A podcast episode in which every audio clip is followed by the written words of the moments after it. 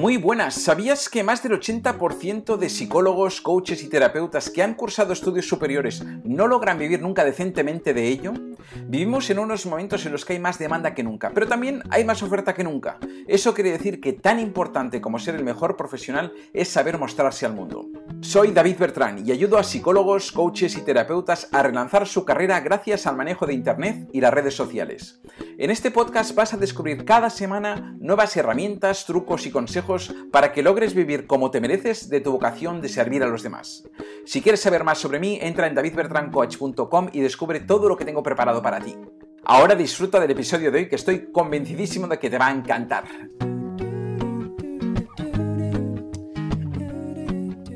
le quería dar una vuelta un poco de tuerca a algunas métricas que no se miran otras que se miran demasiado. Entonces es como, estoy pensando de qué manera podemos simplificar el tema de las métricas del menos es más, porque sé que es algo que no es sexy, que, que, es desgastante, que es aburrido, que no es lo que parece que sea lo más necesario del negocio, pero para mí es lo más necesario del negocio. O sea, no creo posible estabilizar o hacer crecer un negocio sin tener un buen dominio de las métricas de tu negocio. Así de duro, ¿no? Con lo cual, yo creo que es muy necesario, aunque estemos en una fase muy incipiente, tener un, dominio, una gestión muy clara de las métricas porque las métricas son ese elemento que nos permiten salir de nuestra propia subjetividad. Para ser objetivos, los números no mienten, los números te ponen la realidad delante de los morros y todo lo demás son tonterías. Lo que yo piense que o la manera que yo crea que todo esto, al final, ¿qué dice el mercado y cómo se traduce esto en métricas? Y ahí sí que no te equivocas. Ahí no, no, hay, no hay mentiras posibles, ¿no?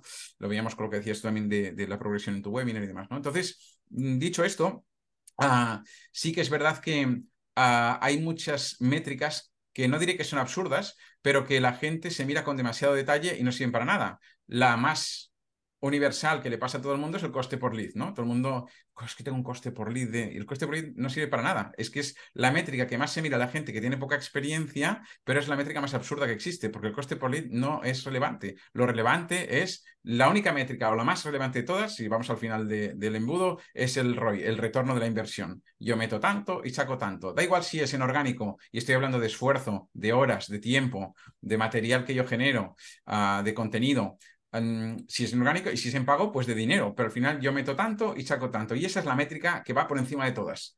Mm, dicho esto, vamos a entrar un poquito más en detalle, pero fijarse en el coste por lead, y a mí me ha pasado, ¿eh? yo me pasé años, hostia, es que el coste por lead se me ha disparado, estoy, estoy, estoy pagando el doble por ese lead, pero estaba facturando cuatro veces más, con lo cual, ¿qué sentido tiene? Si el tema no es el coste por lead, si me da igual que me coste que el lead se multiplique por 10, si luego resulta que vendo 10 veces más, es que no tengo ningún, ningún problema en ello, ¿no? Entonces, de hecho, sucede, un lead cualificado es mucho más caro que un lead barato, pero un lead barato, yo siempre pongo el mismo ejemplo. Cuando yo me acuerdo hace 12 años, no, 10 años, cuando estaba en Estados Unidos y tenía una empresa con socios donde hice las aplicaciones de desarrollo personal y luego transformamos el proyecto en un proyecto web, ¿no? Y me dijeron, bueno, me iban, me iban calentando con el tema de, de, que no tenemos suficientes leads, que no tenemos suficientes leads y tal. Y les dije, mira, vamos a hacer una campaña para tener leads a punta pala. Y me hice una campaña yo que cogí chicas de Venezuela de 18 a 24 Claro, coste por lead de 10 céntimos o de, no me acuerdo yo, de 0,2 céntimos, da igual, metes allí 8.000 personas en el embudo con, con 100 euros de inversión, pero ¿de qué te sirve eso? ¿Sabes? Es que no, no te da, te da un, un, tráfico que no te lleva a ningún lado, porque no tiene poder adquisitivo, porque no tiene un nivel de conciencia y demás. Con lo cual, al final, al revés, el coste por lead yo creo que hay que pagarlo caro, no hay otra, si quieres un lead cualificado va a ser un lead caro normalmente, pero al, al final nos da igual si es caro o barato, obviamente cuanto más barato sea mejor, pero lo que importa es el, el ROI, ¿no? el retorno de la inversión. Entonces, uh, dicho esto, métricas que son importantes, métricas que no lo son, la que parece muy importante y no lo es, coste por lead, la más importante de todas, el retorno de la inversión, sean orgánicos, sea en pago, y a partir de ahí lo que es más importante de las métricas para mí ya no es obtener el dato, sino qué hago yo para mejorar ese dato. O sea, cada métrica me da una información que no es baladí y que esta información que me da tiene que, eh, tengo que sacarle una utilidad. Tengo que hacerla pasar por la rueda, el ciclo virtuoso del aprendizaje, ¿no? Que es el, hago una acción, obtengo unos datos, analizo estos datos, creo una nueva estrategia y vuelvo a hacer una acción. Y cuantas más veces doy la vuelta, más mejor esta métrica. Entonces, la idea es de que cada métrica, de cada una de las métricas, yo tengo que saber qué tengo que hacer ahí detrás, ¿no? Si nos ponemos, por ejemplo, en publicidad, una de las primeras métricas es el famoso CTR, ¿no? El CTR, que es el click to rate, que es cuántas personas hacen clic en el anuncio de las personas que ven el anuncio. Ven mil personas el anuncio, hacen clic 100, pues es un 10, uh, un, click to, rate, un CTR de 10 serie, ¿no? Entonces, este click to rate, si yo digo, vale, tengo un, CTR, sabemos que el CTR, o si no lo sabemos ya lo decimos aquí, pero el CTR tiene que estar por encima de 1, uh, más del 2 ya es un éxito. Mm, con esta métrica tenemos que basarnos. Si estamos por debajo de 1 hay que hacer cosas. ¿Qué hacemos para mejorar el click to rate? Sentido común. Si el click to rate es que de la cantidad de gente que ve el anuncio, cuánta gente clica en el anuncio, lo que tengo que hacer es o mejorar el anuncio o mejorar la gente que llega a este anuncio. Si, yo, si el mensaje es claro, estoy explicando muy bien lo que hago yo en este anuncio, es que está llegando, estoy mandando lampistas a un programa de mujeres que quieren perder peso. Entonces, claro, obviamente mmm, va a ser bajo el click to rate, pero no tiene nada que ver con el anuncio, tiene que ver con la segmentación. Entonces, muchas veces confundimos y cambiamos copies y textos, imágenes sin tocar la segmentación o al revés, o cambiamos la segmentación y resulta que es el copy lo que estamos. Entonces, asegurémonos de que hablemos muy claramente a nuestro público de lo que queremos, que ya segmentemos en el copy en la imagen, lo que sea del anuncio, pero luego también vigilemos la segmentación. Segmentación y contenido del anuncio es lo que nos hace mejorar el CTR, click to rate. dentro de esto, también está el famoso CPC, que es el coste por clic. El coste por clic es el coste de cada persona que hace clic. ¿Cuánto me cuesta cada persona que hace clic en el anuncio?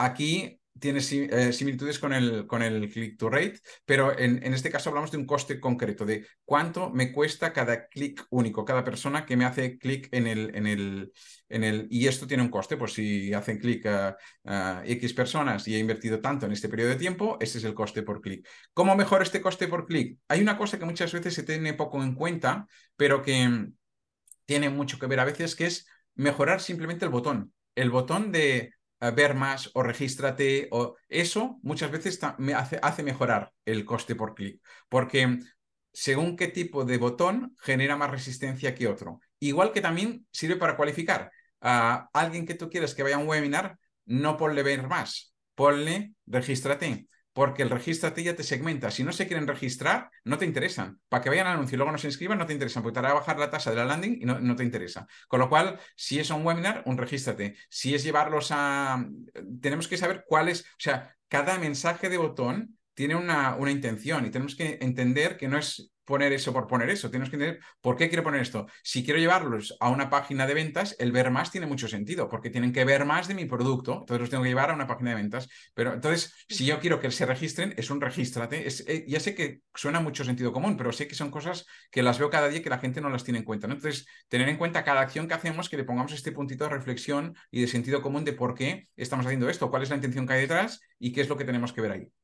Siguiente métrica, por ejemplo, en webinar sería la conversión de la landing, ¿no? El porcentaje de conversión de la landing. Un porcentaje de conversión mínimo tiene que ser de un 20%, entre 20 y 30 es un porcentaje muy bueno, por encima de 30, perdón, es bueno, por encima de 30 es muy bueno. Y también aquí hay trampas, ¿eh? porque me vi una vez un anuncio de Vilma Núñez, tenemos una landing que convierte al 75%, y efectivamente la landing de ellos, esta, convertía al 75%. ¿Pero por qué convertía al 75%? Porque allí era una landing de retargeting. Mandaban solo gente que ya les había comprado productos a ellos. Obviamente, claro, mandas un tipo de tráfico tan cualificado que ya te conoce, que ya confía contigo, que es normal que tengas el 75%, pero esto mm, es tramposo. ¿eh? Entonces, en tráfico normal, en tráfico frío, un 20% mínimo.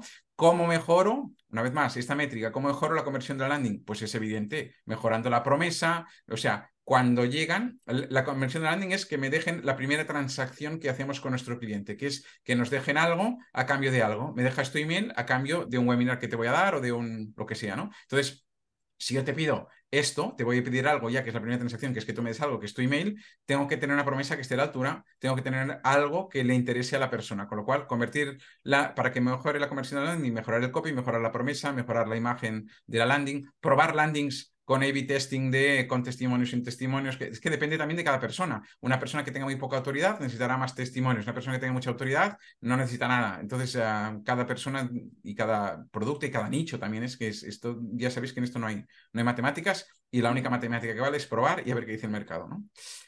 Una vez se han registrado Siguiente métrica, ¿cómo mejoro el porcentaje de existencia de la gente que se registra a la gente que asiste a mi webinar o que se me pone en mi grupo de WhatsApp o que, se, o que me entra en una, en una agenda de Cali? ¿Cómo mejoro ese, ese, ese punto? Pues una vez más voy a pensar, vale, gente que, a ver, si me ha dejado su email y se ha registrado, ¿por qué no, no viene? Porque y parece mentira, pero la mayoría de gente no viene y eso es normal, se está considerando como normal en el mercado, que la mayoría de gente que ha dicho que vendrá y deja su email, luego no venga, ¿no? Entonces, aunque la mayoría no venga, podemos hacer cosas para que vengan más, ¿no? Ah, se dice que aproximadamente un tercio es la métrica habitual de la gente se registra en 300, te aparecen 100, ¿no? Generalmente suele ser así, pero se puede subir esta métrica. ¿Cómo se sube esta métrica? Con todo el seguimiento que hacemos post registro, desde que nos dejan el email hasta que llega el evento. Ahí, cuanto más push hagamos, más subirá este porcentaje. Si podemos eh, contactar por WhatsApp, actualmente es lo que más hace subir esta métrica. El WhatsApp es, el medio más caliente que hay a día de hoy, el que genera más vínculo de manera más rápida, con lo cual todo lo que vamos a hacer. Pero bueno, una cadena de emails post-webinar, cualquier cosa que hagamos que genere expectativa de lo que van a tener en ese webinar, que si no están ahí se lo van a perder. O sea, no es lo mismo estar en el webinar que estar en la repetición. Voy a dar repetición, pero en la repetición te vas a perder algo que estará en el directo. Y esto lo tiene que tener muy claro, porque si mucha gente dice, no, ya me enviará la grabación y lo veo grabado que, eso pasa, ¿eh? La mayoría de gente que no se presente no es que no lo vea, muchos de ellos lo ven grabado, pero no es lo mismo, como sabe bien Rebeca, no es lo mismo la energía del directo a la hora de vender que ver un webinar en grabado, ¿no? De todas cosas porque en grabado lo ven a triple velocidad, luego lo ven a ratos, ven un trocito, al final de la venta ya se lo saltan porque ya han visto la información que querían, entonces aquí lo bueno es, es que, que asistan el máximo. La grabación es un plus que mira, si cae alguien más, pues perfecto, pero lo bueno sería que asistan el máximo posible. Así que lo dicho, uh, maximizar esa métrica de gente que me deja sus datos a gente que asiste. Y esto da igual si es gente que me agenda un Calendly a gente que se presenta en el Calendly. Yo en esto siempre he tenido muy buenas métricas, muy por encima de la media, porque mm, ah, estoy por encima del 90% de gente que me agenda, gente que me asiste. Pero esto no es casual, me lo ocurro mucho. Yo les hago WhatsApps de audio súper personalizados y entro en contacto con ellos y dialogo con ellos. Oye, cuéntame así, pero tal, no sé qué. Y se sorprenden mucho. Es decir, eh, este tío, mira, ayer estuve con una, en una sesión de venta de un, de un Dharma que va a entrar ahora la semana que viene.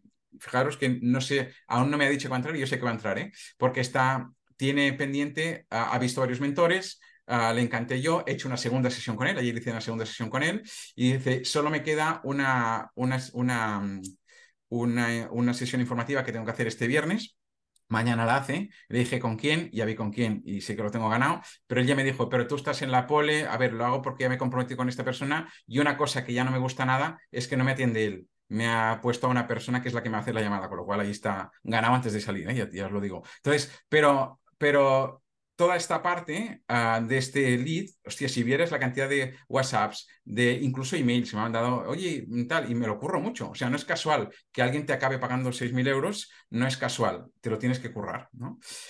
Bueno, decíamos eh, esto, estábamos en la conversión de la gente, maximizar la gente que hace la acción a la gente que asiste a la acción, ¿no? Da igual si es un webinar, un calendar, lo que sea. Luego, ah, una de las métricas, para mí la más importante después del ROI, el coste de adquisición de cliente. ¿Cuánto me cuesta cada cliente?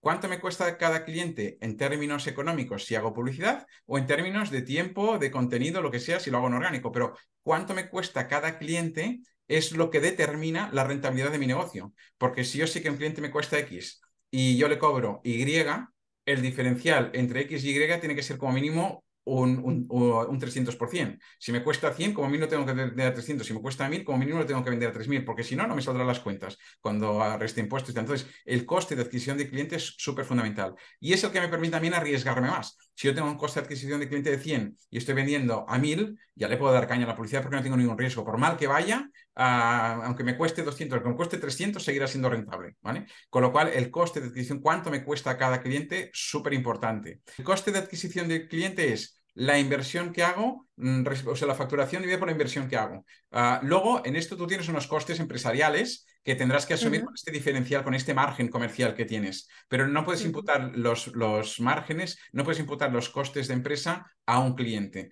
Tienes que imputar, o sea, tú tienes una facturación, tienes unos gastos, pero en este caso el coste de adquisición de cliente saca de inversión en publicidad, en tu caso, inversión en publicidad y ventas. Este es el, tú has invertido mil euros encima de la mesa, si sacas 10.000, ahí tienes un ROAS 10, eh, venga, pues con este ROAS 10 luego tendrás que, pagar tus gastos y tus autónomos y toda la historia, porque no es proporcional, porque este coste o de... Sea, el CAC, el CAC es el ROAS, ¿es lo mismo? Ah, sí, pero eh, dividido por el cliente. El ROAS es meto, meto, es, es un 1,10, meto 1.000 y saco 10.000. El coste de adquisición de clientes es cuánto me cuesta cada uno de mis clientes. Estos 10.000 que saco los puedo sacar con 3 clientes o con 10 clientes de 1.000 y me da un CAC diferente, ¿sabes? Entonces, uh, el tema, el coste de adquisición de cliente, la diferencia con el ROI es que es, no sé si me explico ¿eh? o, o, voy muy rápido, pero el tema es el coste que me cuesta cada tío. La, el, el ROI, el retorno de inversiones, cuánto me devuelve la campaña de lo que yo, de lo que yo invierto. ¿okay?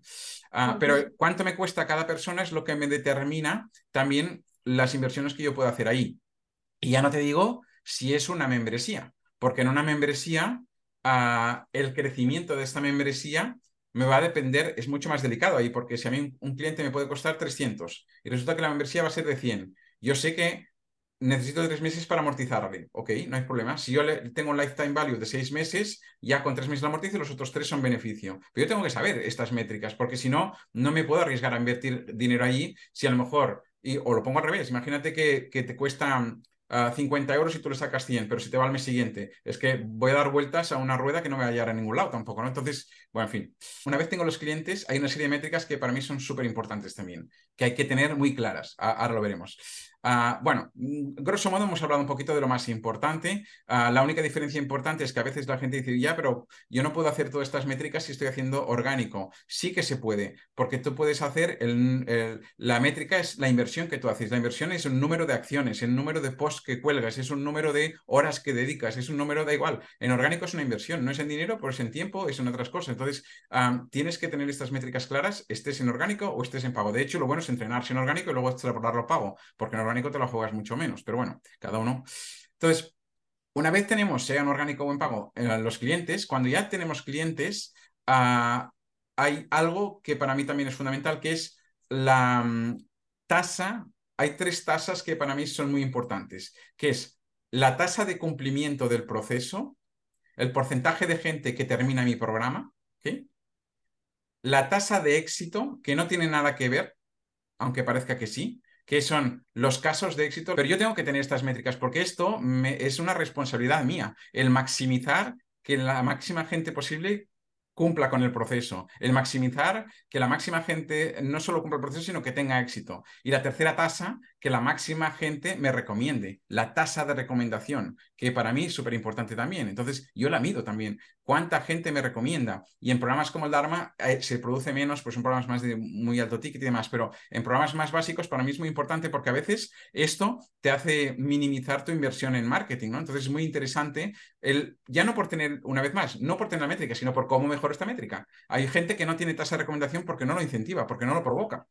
¿Qué tasa de recomendación tengo y cómo tengo esta tasa de, uh, cómo aumento esta tasa, ¿no? ¿Qué tasa de éxito tengo y cómo aumento esta tasa? ¿Qué tasa de cumplimiento del proceso tengo y cómo aumento esta tasa? Y luego, uh, la otra historia es, ¿cuál es, pero esto ya se ve más a largo plazo, cuál es el ticket total de mi cliente medio. Es decir, a un cliente le tienes que poder vender más cosas que lo que le has vendido inicialmente.